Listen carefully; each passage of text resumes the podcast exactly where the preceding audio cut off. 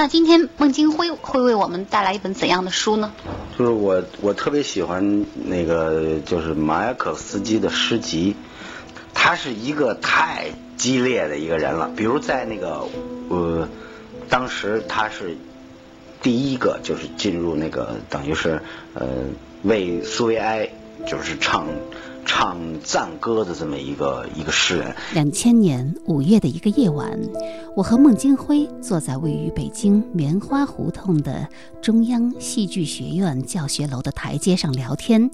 他说到自己当时最喜欢的一本书是马雅可夫斯基的诗集。现在我们想起来啊，是一个宣传诗人，没劲，也写的也不好。可不是这样，整个马雅可夫斯基诗那诗太棒了。说他一种最著名的一个诗就是“天空像，呃，马赛曲一样的鲜红”。是的。马雅可夫斯基，尽管在大半个世纪里，他一直稳坐着苏联帕尔纳索斯山的头把交椅，尽管关于他的书籍文章数以万计，但是关于他的研究并不尽如人意。一九三五年，在他自杀五年之后，斯大林作出批示：马雅可夫斯基过去是，现在仍是我们时代最优秀、最有才华的诗人。对他的记忆和他的作品漠不关心是一种犯罪。自此，马雅可夫斯基被斯大林封圣，其后所有不符合一个模范诗人形象的诗作都不能再重印，包括他早期的未来主义诗歌。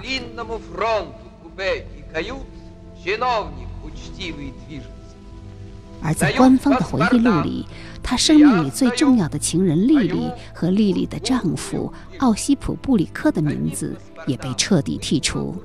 他在纽约的私生女儿帕特丽夏·琼，也就是另一个情人艾丽所生的小艾丽，直到戈尔巴乔夫时代才敢对外宣布自己是马雅可夫斯基的女儿，因为他的母亲艾丽很怕公开这一点。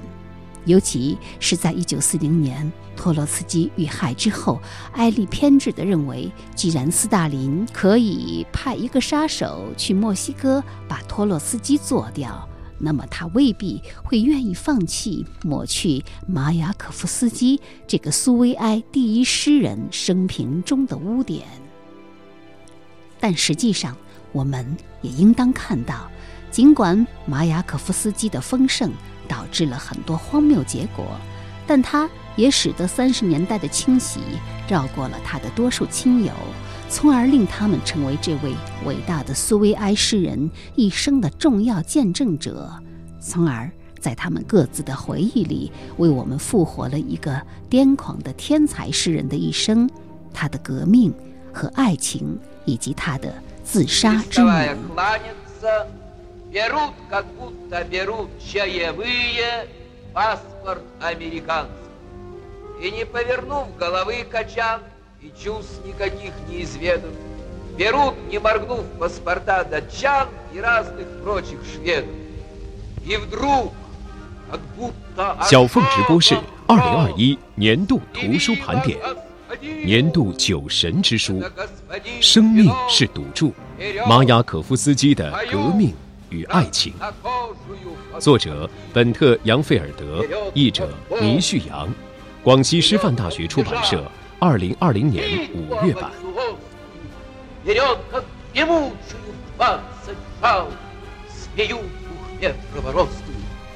翻开这本书，首先是一篇引言：最快乐的日子，那是一九一五年，一个令人迷醉的傍晚。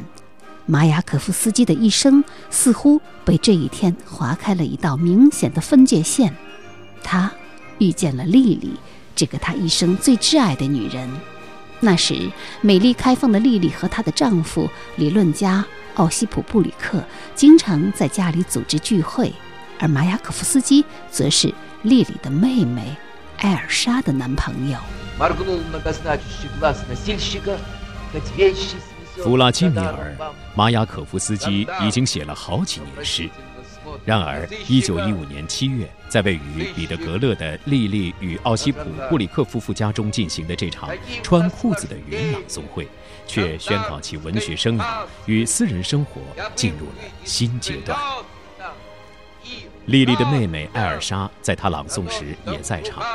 事后，她回忆道：“布里克夫妇对诗作欣喜若狂，而马雅可夫斯基则无可挽回地爱上了莉莉。”对马雅可夫斯基而言，与布里克夫妇相逢成了他人生的转折点。用他自己的话说，是最快乐的日子。一九一五年夏天，世界大战已经开打一年，所有人都明白，许多重大的政治与社会变革将会随大战而来。而在美学领域，在文学、绘画和音乐界，革命已是既成事实。俄罗斯则是这一进程的先头部队。作曲家伊戈尔·斯特拉文斯基和加吉列夫的俄罗斯芭蕾舞团席卷巴黎，在美术圈的第一梯队中也不乏俄罗斯人，瓦西里·康定斯基、拉里奥诺夫等都是响当当的名字。而在文学界，一个新的美学流派——未来主义正在席卷俄罗斯。马雅可夫斯基尽管还很年轻，只有二十二岁，却已成为这一运动的掌门人之一。鲍里斯·帕斯捷尔纳克曾一针见血地评价说：“他从小就被未来惯坏了，他很早就得到了这未来，而且看来不费吹灰之力。两年之后，这未来降临了，他的名字就叫俄国革命。”俄国革命与两次世界大战一并成为二十世纪最具象征意义的政治事件。马雅可夫斯基将自己所有的才华与精力都奉献给了这场革命。没有一个作家能像马雅可夫斯基一样，与革命如此紧密相连、不可分割。他有一些很多举动也都是艺术家的举动，在庆祝苏维埃革命。就是诞生也不是多少周年的时候，我忘了。然后他和几个诗人和作家，把一百米的长布，白的长布染成红色。啊。就是他特别厉害，他有那种就是那个激情，有点像行为艺术那种感觉。对他有行为艺术，可是他就比行为艺术要深得多了。从从这一点来讲，把一百米的长布染成红布，我觉得这里面就寓意非常深刻。对他有象征性的东西，而且有激情的东西，有他们的向往和他们的憧憬在里边，所以特别厉害。但是马雅可夫斯基并不是一个人在战斗。那个年代，革命思想让人全身心投入其中，整整一代人在其教诲下长大，他们都是马雅可夫斯基的志同道合者。莉莉与奥西普·布里克夫妇就是他们中的一员。在那个时代的俄罗斯，他们之间形成了一种崭新的，或许也是最现代的家庭结构当中最招人议论的例子。他们三人一起生活。相安无事，莉莉精神上高度依赖丈夫奥西普·布里克，但她也屈服于马雅可夫斯基展开的猛烈的爱情攻势。而莉莉的丈夫奥西普·布里克在莉莉与马雅可夫斯基相爱之后，仍然保持着与莉莉柏拉图式的情感和婚姻。在上世纪二十年代的苏联，很多人认为婚姻自由是新社会实现的普遍自由的一个组成部分。莉莉和奥西普·布里克夫妇与马雅可夫斯基的组合，既是政治与美学方面先锋派的化身，也是崭新的先锋道德的化身。马雅可夫斯基是头号革命诗人，奥西普是文化界的领衔思想家，而莉莉则因其对于爱与性的解放观念而成为摆脱资产阶级道德桎梏的现代女性的象征。从一九一五年七月那个令人震惊的傍晚开始，马雅可夫斯基、莉莉与奥西普之间就变得难舍难分。这个充满了传奇色彩的爱情与友谊的组合持续了十五年之久，直到一个阳光灿烂的四月早晨，一颗手枪子弹将其击碎。被粉碎的不仅是这个组合。一九三零年，打穿马雅可夫斯基心脏的那颗子弹，也预言了三十年代噩梦的降临。他杀死了曾经的乌托邦理想。政治、文学与私人生活，本书讲述的就是由所有这些激情、欲望共同卷起的漩涡，而马雅可夫斯基和他的好友圈子，就是我们的主人公。Александр Сергеевич, разрешите представиться. Маяковский. Может, я один действительно жалею, что сегодня нет у вас в живых. Мне при жизни с вами сговориться б надо. Скоро вот и я умру и буду нем. 生命是赌注。作者本特·杨菲尔德是著名瑞典斯拉夫学家、斯德哥尔摩大学教授，也是俄罗斯未来主义诗歌领衔的研究者之一。他曾经多次前往苏联，收集了大量有关马雅可夫斯基生平与创作的珍贵材料。他与布罗茨基私交甚笃，并且有幸与马雅可夫斯基好友圈子里的许多人相识，这其中。就包括马雅可夫斯基的挚爱莉莉，以及马雅可夫斯基自杀前的最后一位情人演员波隆斯卡纳亚。他从围绕马雅可夫斯基的文学圈子入手，来展开对于马雅可夫斯基短暂却精彩的一生的追寻，以及展现了那个充满英雄气概与悲剧色彩的特殊年代。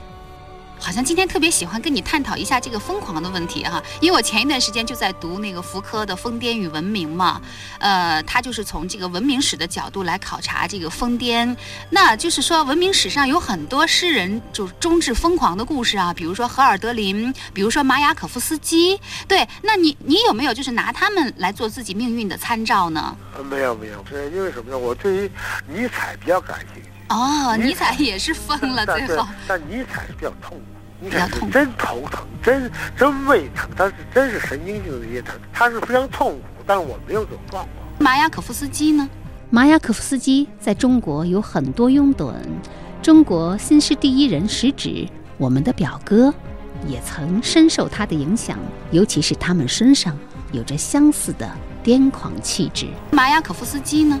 马可夫斯基处于那种癫狂状态，我觉得是必然的，因为说你得得读他的作品，嗯，像是像是那个呃穿裤子云那些作品啊，确实没有历史上没有诗诗歌史上没有这样的作品，这样的作品就确确实实的令人达到疯狂，读的时候就疯狂。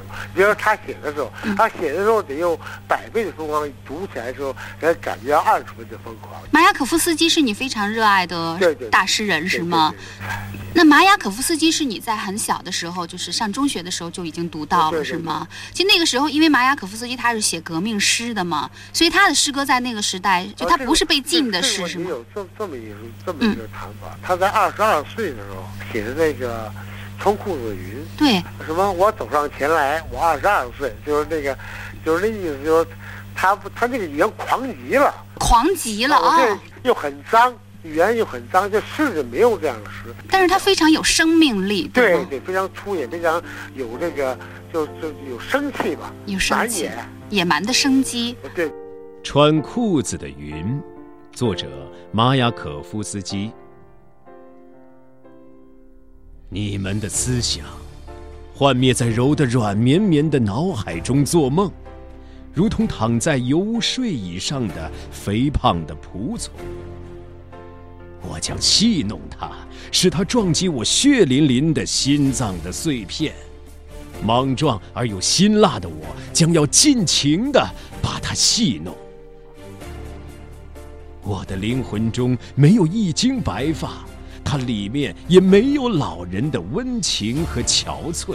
我以喉咙的力量撼动了世界，走上前来。我奇伟英俊，我才二十二岁。粗鲁的人在定音鼓上敲打爱情，温情的人演奏爱情，用小提琴。你们都不能像我一样把自己翻过来。使我整个身体变成两片嘴唇，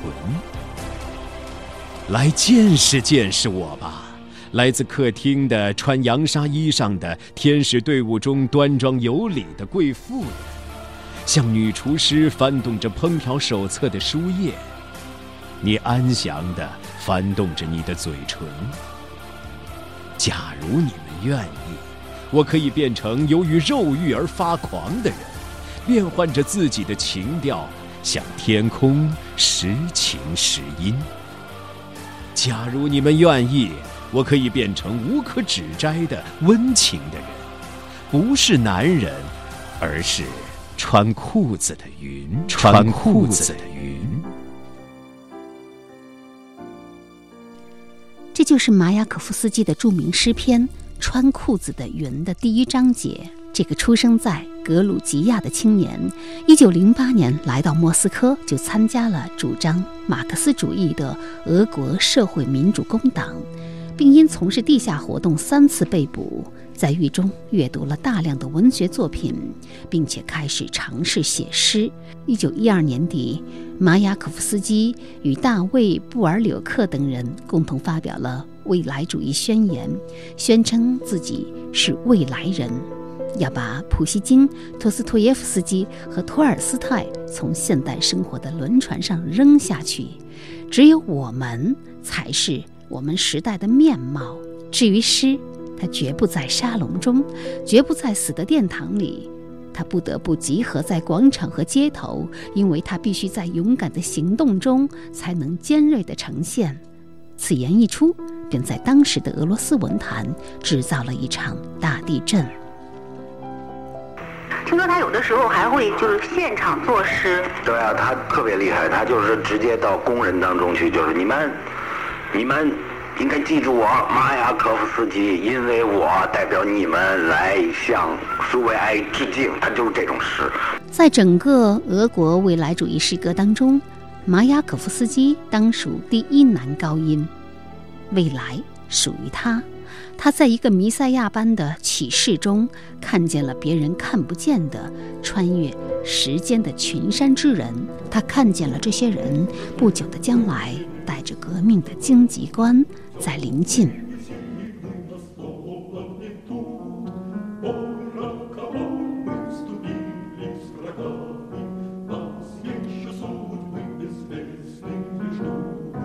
一九一四年，一战爆发，参战的俄国国力日渐衰竭，民怨沸腾。马雅可夫斯基在革命形势的影响下，开始了以社会批判和反战为主题的作品。一九一五年，他创作了长诗《穿裤子的云》，令举座皆惊。这部以一段失恋为情感线索的作品，以内心自白的方式述说着主人公与周围世界的矛盾与冲突。靠着充沛的情感和创新的隐喻系统，《穿裤子的云》在马雅可夫斯基的创作中占据着中心地位，并且将马雅可夫斯基所有的主要题材——疯狂、自杀、抗神、人脆弱的存在——一一浓缩在这部本特扬菲尔德所著的《生命是赌注》一书中。他写道：“爱。”把诗人引向了发疯和自杀的边缘，但宇宙沉默不语，连可以质问答案的人都没有。穿裤子的云是一部青春的骚动的独白，它让帕斯捷尔纳克回忆起托斯托耶夫斯基笔下年轻的造反派们，而高尔基则感叹，他从没有在约伯记以外的地方读到过。如此这般与上帝的对谈。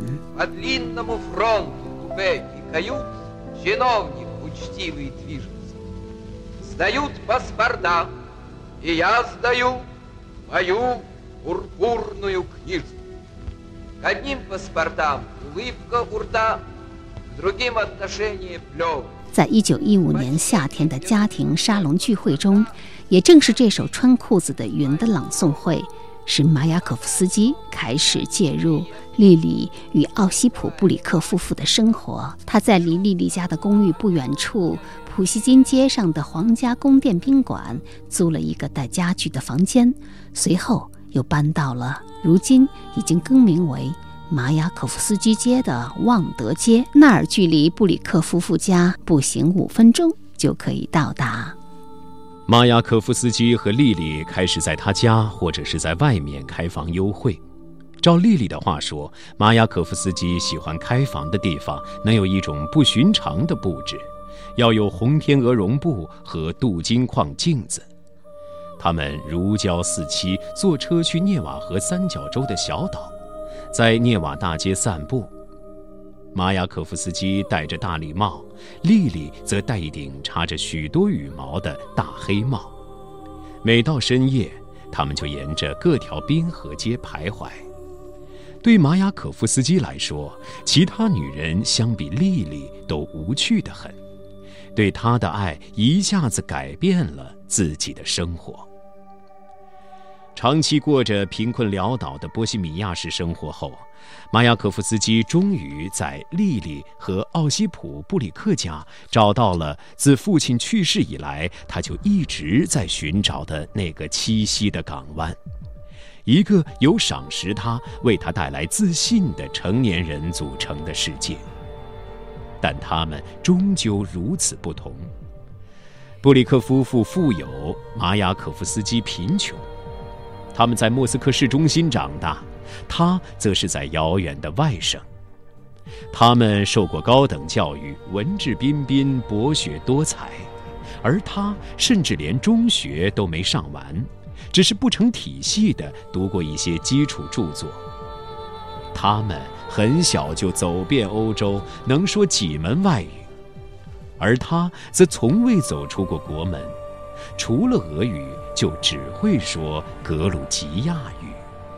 是的，丽丽改造了马雅可夫斯基，让他从一个粗鲁的乡下小子变成了一个穿西装扎领带的绅士。他把几乎所有的诗都献给丽丽，比如这首《击筑笛子》，就见证了他的作品是如何将丽丽神化的。若我注定成为君王，就要令人民在我的硬币那太阳的金子中把你的脸蛋儿刻名。而在那里，世界因冻土而褪色，河流与北风讨价还价。我将在锁链上将丽丽的名字刮刻，并在苦役的黑暗中把锁链吞下。马雅可夫斯基在自己的诗里为丽丽加冕，但他情感的张扬无度却让丽丽有时厌烦甚至愤怒。丽丽说：“整整两年，他没有过一分钟的清闲，仿佛是遭到了袭击。”当马雅可夫斯基写下一首关于爱情的痛苦的长诗《弹簧》之后，丽丽的耐心耗尽了。她生气：“怎么又是爱情？不腻吗？”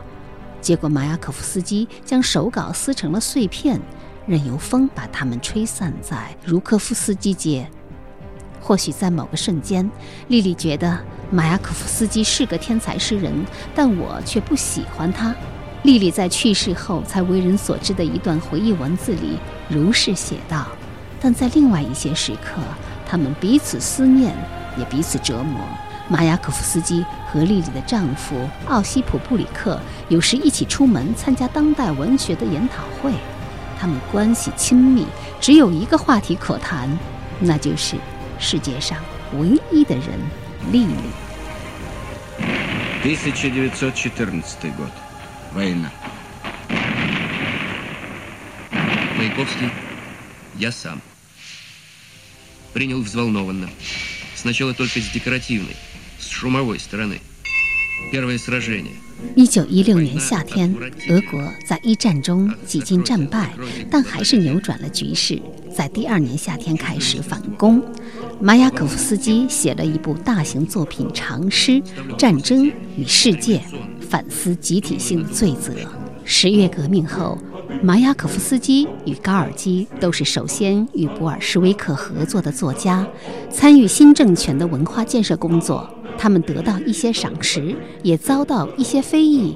马雅可夫斯基曾经提出一个著名的口号：“接受社会订货。”他认为，最好的诗篇应当是根据第三国际的社会性的订货而写作，用大家能懂的新的、有表现力的文字来传达，在一张布置得很好的书桌上写作，用飞机递送到编辑部去。 расстроил стихами. Я чуть загордился. Напечатал флейту позвоночника и облако. Облако вышло перистое. Цензура в него дула. страниц шесть сплошных точек。就是说，现在马雅可斯基的诗，比如他有有着特别精彩的东西，他比如他说到列宁，他说到列宁，他说我就是他说那个他不是直接说列宁怎么怎么好，他说在书架上，马雅可夫斯基的诗集像哨兵一样守候在列宁全集的边上。 太有意思了，他简直就是一个诗人，我觉得他特别棒，就是他的那种感觉是一种真诚的一个那个粗犷的一个有激情的人，所以在这样在这种情况下，我特别喜欢他。说到列宁与马雅可夫斯基的关系，在杨菲尔德的这部书中也有详细的考证。最初。马雅可夫斯基把才华献给革命，但他的长诗《一亿五》却遭到了列宁的批评。一些媒体甚至称之为马雅可夫斯基乱象。但是，1921年，他发表在《消息报》上的另一首诗《开会迷》，对苏维埃日益增长的官僚化进行了一次机智凶猛的抨击，却受到了列宁的高度赞誉。列宁说。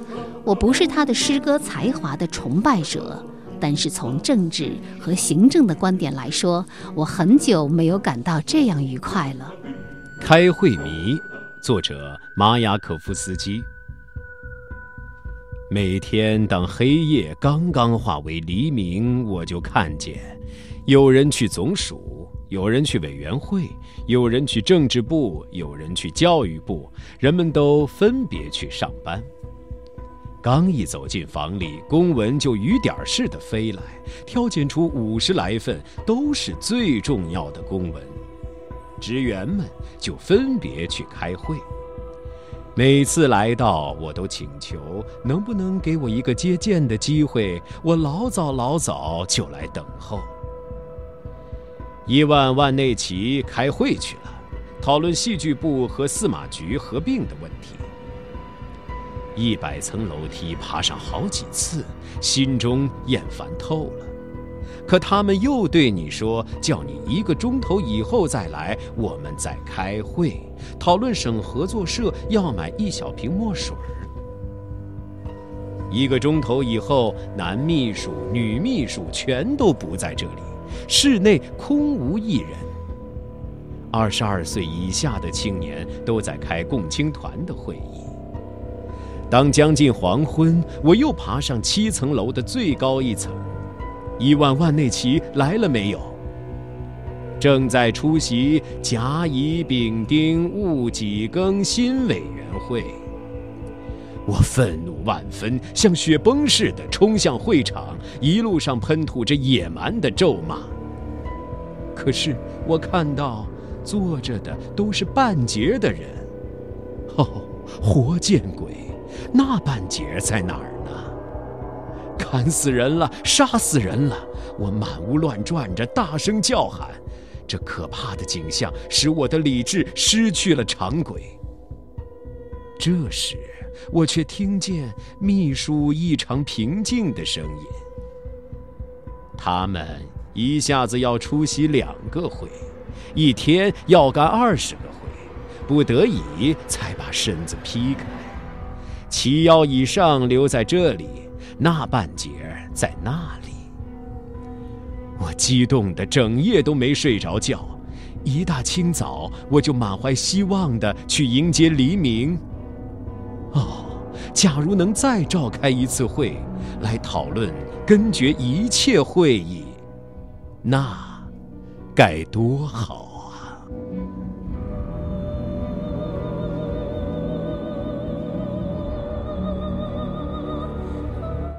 这就是马雅可夫斯基的《开会迷》，果然是一首非常讽刺的，而且充满想象力的诗。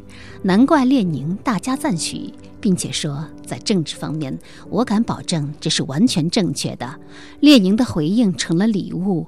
未来主义者们宣称，他在莫斯科盖过了所有的文学事件，他的作品得以顺利出版。但另一方面，也有诸如帕斯捷尔纳克和曼德施塔姆那样的同样著名的诗人，担心马雅可夫斯基会滑向功利艺术的方向。但马雅可夫斯基显然只是在践行自己的未来主义诗学主张，凡俗生活永远是他的敌人，而他对于与自己不同阵营的诗人。也一向抱有同理心，比如在阿赫马托娃的丈夫古米廖夫被枪决的时候，虽然马雅可夫斯基与阿赫马托娃诗学主张显然不同，但是他仿佛被痛苦杀死了。连阿赫马托娃的闺蜜女诗人茨维塔耶娃也给阿赫马托娃写信说，在诗人中，你唯一的朋友，据我所知，就是马雅可夫斯基了。他看起来就像一头要被杀死的公牛，在诗人咖啡馆的纸上徘徊。而谈到马雅可夫斯基的整个创作生涯，除了历史史诗性的作品与爱情诗、抒情诗交相辉映，不能不谈的，就是他的戏剧。我特别喜欢他，而且他还写过一个剧本叫《臭虫》。在两千年，我采访孟京辉的那场谈话中。他带来的一本书《马雅可夫斯基文集》不仅有长诗、短诗，还有戏剧。遗憾的是，在小凤直播室的历史上，很少有丢失的节目录音。但孟京辉访谈却不慎丢失，至今遍寻无果。只有节目库里保留着的一段十四分钟的录音片段。有一次，我在微博上发布寻找启事，听友春磊给我留言，猜猜。我找到了什么？原来是一盘蓝色的四海一族牌的和氏带，上面还有一行已经模糊的字迹，隐约可以辨认出小凤直播室孟京辉录音的字样。原来是他在两千年五月的那个夜晚，用家用录音机录下了这期节目，并一直保存着。只是年代过于久远，音质受损严重。但即便如此，我们还是可以从中感受到孟京辉谈起马雅可夫斯基戏剧时的那种激情。因此，这是一段不得不用的录音。那斑驳的声音记录的是一段人文口述史。下面就拜托大家用看未经修复的老电影的心态，和我一起回到两千年五月的那个夜晚，听孟京辉谈马雅可夫斯基。最著名的戏剧《臭虫》，他写过一个剧本叫《臭虫》，有一个剧本叫《澡堂》，还有一个剧本叫《马雅可夫斯基》。他就写他自己，那会是一出什么样的？实际上，那个《臭虫》特别有意思，《臭虫》那个戏也特别好。我给你讲讲这故事情节，说的是一个人在一个婚礼上，在婚礼上，然后突然间就是有一个火灾。有一个火灾呢，然后这个人就到了这个，就等于是，嗯，消防队员就救火，救火的把尸体都弄出来，但没想到，因为苏联很冷，就把这个人冻在那个地下室了。五十年以后，这个尸体就开始解冻，解冻了，发现这个人还活着，活着跟他共同活着的有一个小臭虫。那么当时他幻想呢，就是说。在五十年以后，苏联已经都没有臭虫了。这个臭虫一复活了，就哎呀，这个臭虫很宝贵啊！动物园主任什么都来弄它，要保护它。但是保护怎么保护它呢？没法保护它。就最后的结论就等于是，因为这个人以前是一个资产阶级的，就是呃小资产阶级哦，弹着吉他又喝啤酒又干这又干那个的人，等他动了完了之后就。他这种资产阶级思想和坏思想、落后思想，就用来拿一个用来展览，在舞台上进行展览，然后让小就那个那个小小臭虫跟这个这个五十年前的被冻的这个人在一起进行那个生活在一起。所以他这个寓意很奇怪，而且他他写着写着，他就以诗人的东西就写飞了，写飞了以后，他就产生了很多就是那种不知道怎么确定的这种那种思想和主题。呃，我觉得这特棒，麦克斯基挺棒的。清晨，鸟叫，阳光洒满了库尔斯勒钢厂的每一个角落。青年工人亚历山大和布尔加科夫从甜美的睡梦中醒来，他们准备以旺盛的精力迎接崭新的一天，迎接新的一天的劳动的开始。可是当他们下床的时候，却突然惊叫了起来。啊！为什么偷走了我的皮鞋？啊！偷走我右脚的皮鞋？为什么只偷走我左脚的皮鞋？难道我的皮鞋要像大海中的两艘轮船，从此各奔东西？难道非要让我们把皮鞋藏到库尔斯勒火车站的寄存处去吗？啊！他们的叫声被楼下正在清扫的清扫员溜巴听到了。普里什波金穿着你们的皮鞋约会去了，去找那头母骆驼去了。他一边穿着你们的皮鞋，一边说：“怎么那么瘦？怎么那么蹩脚？”他还说明天晚上他回来的时候，一定要把那双臭皮鞋扔进垃圾箱。这就是孟京辉排演的戏剧《臭虫》，两千年十二月首演。迄今一直是孟氏经典戏剧。由于天才戏剧大师梅耶赫德导演过《臭虫》，所以有人跟孟京辉开玩笑说：“你已经和梅耶赫德相提并论了。”其实，这部戏不仅是与斯坦尼斯拉夫斯基齐名的梅耶赫德所导演，还请年仅二十二岁的音乐才子肖斯塔科维奇配乐。三个由年轻画家组成的著名画家集体库克雷尼克塞作为这部戏的舞台美术设计，可以说《臭虫》集中了众多俄罗斯艺术天才的智慧。在《生命是赌注》这本书中，还披露了一个细节：马雅可夫斯基要求主角模仿他的腔调来表演臭虫的主人公，一个怀着对不可思议的爱情的幻想，替全人类受苦的诗人的形象，仿佛是作为天才戏剧家的马雅可夫斯基在和自己年轻时对光明之爱和拯救之爱的种种幻想算总账。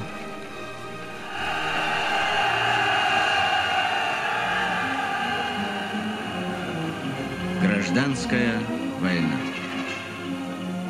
Поставить на ноги все. Мобилизовать все силы на помощь фронту. Ленин. Нужно, чтобы рабочие на каждом собрании ставили себе вопрос, чем мы можем помочь транспорту. Ленин. Напрягите все силы, следите внимательно за подкреплениями, мобилизуйте поголовно прифронтовое население, следите за политработой. Ленин. 一九二九年到一九三零年间，苏维埃化进程的另一步是大规模检查和清洗，而马雅可夫斯基也在此时卷入了另一场恋情。他在法国访问期间，爱上了巴黎社交名媛、俄罗斯裔的美人塔季亚娜，再一次的坠入爱河。他为她写诗，为她吟唱，也生出了对成立家庭、开始新生活的渴望。但意外的是，当他五月份回国料理有关事务，准备十月再次出国与塔季亚娜结婚的时候，他的申请却史无前例地遭到了拒绝。随着苏联政坛权力斗争的加剧，比如托洛斯基被从哈萨克驱逐到了土耳其，布哈林被解除《真理报》主编职务，社会上告密盛行，或许。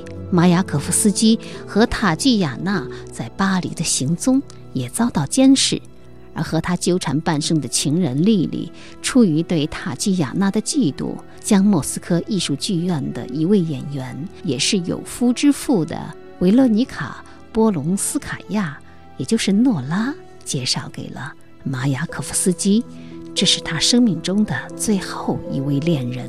陷入爱河的马雅可夫斯基一如既往的需要立刻证实自己的魅力，于是他约了诺拉第二天就见面。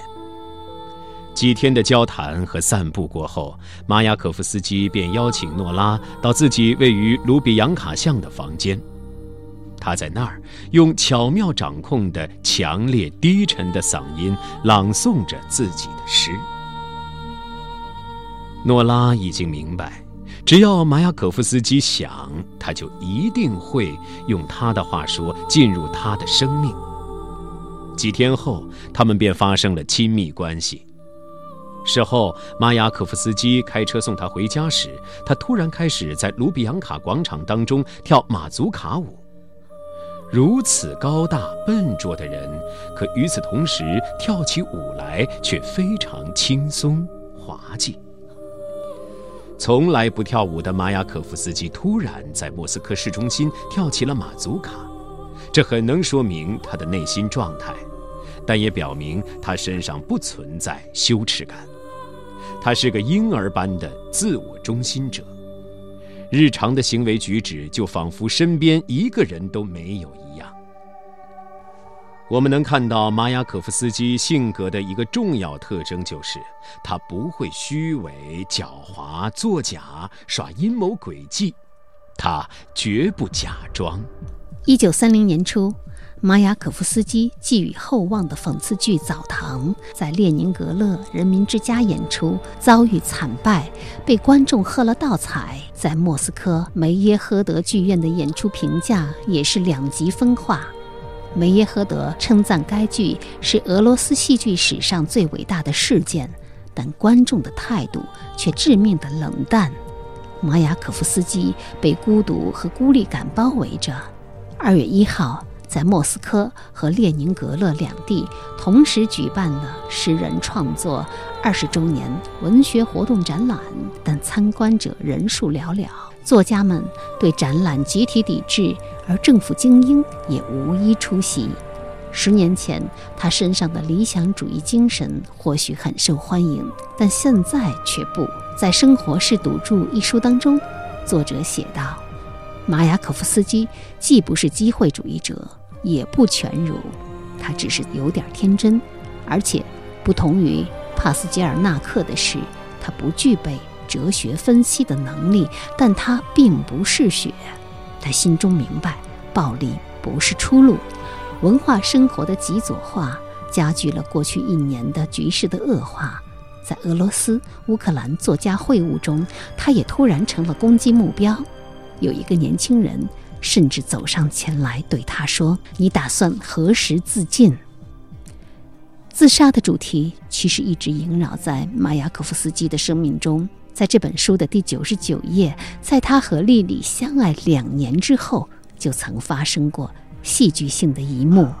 丽丽回忆说：“马雅可夫斯基挂在嘴边的自杀话题是一种恐怖手段。”一天清晨，他被电话铃声吵醒。我要自杀了，别了，丽丽。他马上冲向旺德街。马雅可夫斯基开了门，桌上躺着一把左轮手枪。我开了一枪，结果卡壳了。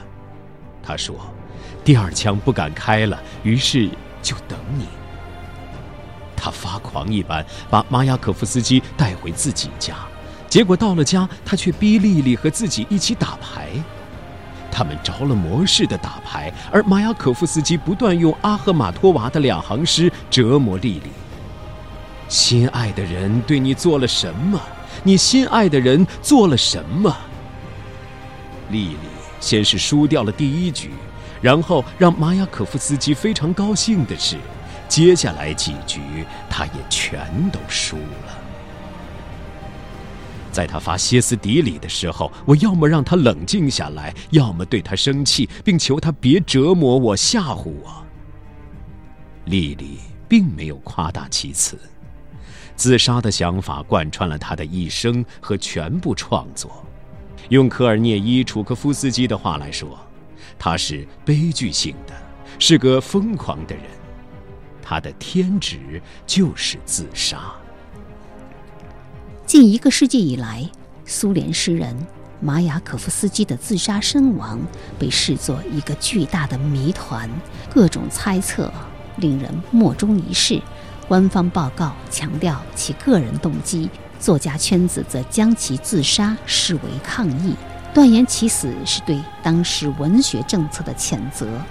连马雅可夫斯基都无法忍受了，创作环境对一个诚实的作家来说是多么艰难。他们如此判断，而在杨菲尔德这本书中，我们显然可以读到两个字：宿命。整本书附录了大量马雅可夫斯基和他朋友们的照片。最令人触目惊心的，或许就是叶赛宁和马雅可夫斯基这两位天才诗人死亡时的照片。而叶赛宁的死，对于马雅可夫斯基也曾产生巨大的影响。一九二五年十二月二十八号上午，一个可怕的消息将俄罗斯从睡梦中唤醒。三十岁的谢尔盖·叶赛宁被发现死于列宁格勒的英吉利宾馆，他是在自己房间里的水管上上吊自尽的。谢尔盖·叶赛宁在很大程度上就是马雅可夫斯基的对立面。如果说马雅可夫斯基是大都市和革命的诗人，那么叶赛宁就是俄罗斯农村的歌颂者。他们彼此的接触主要限于争论。尤其是当叶赛宁在二十年代初加入未来主义者的对手意象派时，叶赛宁过着放荡的生活，尤其是在与豪放乖张的舞蹈家伊莎多拉·邓肯短暂的婚姻期间。他们坐着邓肯的五座别克车巡演欧洲，一路上是不停的争吵、餐厅闹事，以及叶赛宁搞得醉酒狂欢。叶赛宁是因为严重的抑郁症，自愿中断在莫斯科精神病院的治疗，最终在列宁格勒自尽。他曾写下一首绝命诗：“死亡在此并非新鲜事儿，但活着当然更不新鲜。”马雅可夫斯基一直欣赏叶赛宁的鬼才，他的死激起了他内在的痛苦。三个月后。他写了一首诗《致谢尔盖·叶赛宁》，结尾他改写了叶赛宁诗的最后两行：“在这人世间，死去并不困难，创造生活可要困难得多。”九年之后，马雅可夫斯基没有逃过命运，他拿起一把枪，对准了自己的胸口。那段时间，莉莉和奥普西。布里克夫妇正在德国旅行，陪伴他的是他的最后一位女友——莫斯科高尔基剧院的演员维罗妮卡·波隆斯卡娅。一九三零年四月十四号，复活节周的第一天，马雅可夫斯基将波隆斯卡娅接到自己家里，把门反锁上，暴躁地不要她去剧院工作，并要她从此留在这里。一刻也不得离开自己。女人安抚着诗人的紧张，说她爱他，但却不能一句话都不跟丈夫说就留下。而剧院，她也放不下。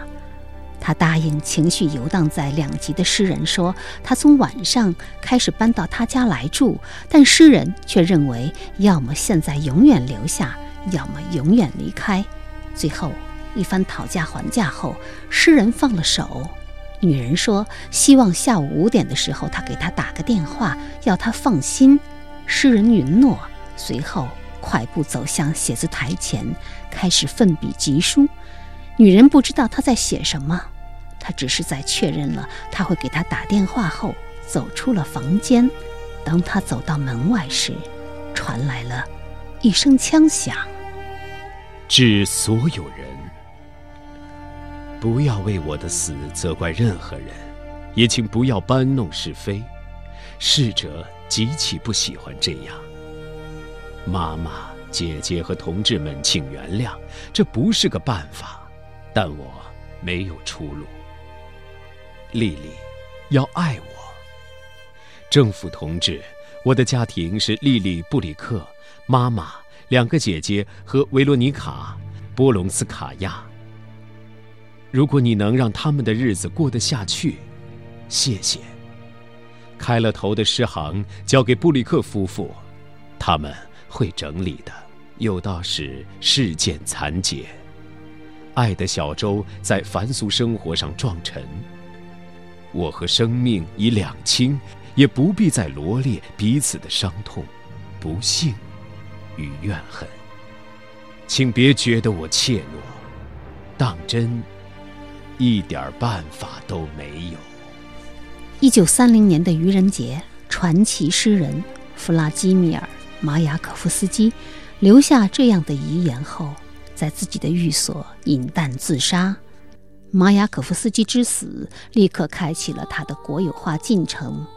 作为革命的主要诗人，当局决定对他进行仪容制作，塑造雕像。他的大脑被取出进行研究，重量是一千七百克。他的遗体被瞻仰了三天，数以万计的市民前来告别，人们称他是紧张的、燃烧的生命。幸好他的遗书里显示出他的死纯粹出于个人原因，也给当局避免了许多麻烦。而在书中，作者则认为他的自杀有个人因素。更有文学因素、职业因素和政治因素，正如此书翻译者弥旭阳所评价的，《杨菲尔德》这本传记的后半部为我们呈现了马雅可夫斯基在这个复杂年代进退维谷的狼狈处境。若不妥协，那么能否写作乃至生存都会成为问题。而一旦妥协，就势必导致道德与才华的贬值。而且，马雅可夫斯基的文坛对手以及敌视他的文化官僚们，只会得寸进尺，步步紧逼，而饮弹自尽成了失去一切退路的马雅可夫斯基最后的抗议手段。茨维塔耶娃的一段话，最好的概括了1917年以来马雅可夫斯基的人生悲剧。他说。整整十二年来，作为一个人的马雅可夫斯基，在不断地杀掉自己内心中作为一个诗人的马雅可夫斯基。而到了第十三年，诗人站了起来，杀掉了人。而最懂他的爱人丽丽则说，自杀的念头对于马雅可夫斯基是一种慢性病。她和丈夫是在欧洲旅行途中接到了马雅可夫斯基的死讯。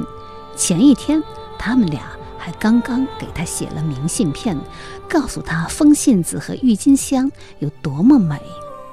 四十八年后的一九七八年的八月，丽丽在比自己的丈夫多活了三十年后，也自杀而死，从而应验了他在一九三零年六月四号做的一个梦。我做了一个梦，我为马雅可夫斯基而生他的气。而他如此亲切地将一把袖珍手枪放在我手上，说：“反正你会做一样的事情。”的确如此，不过他用的是安眠药，而不是子弹。其实，在马雅可夫斯基死后的头几年，巨人走下舞台，苏联社会逐渐将他淡忘。正是莉莉写给斯大林的一封长信。引起了斯大林的关注，并且做出了马雅可夫斯基过去是、现在仍是我们时代最优秀、最有才华的诗人，对他的作品漠不关心是一种犯罪的批示。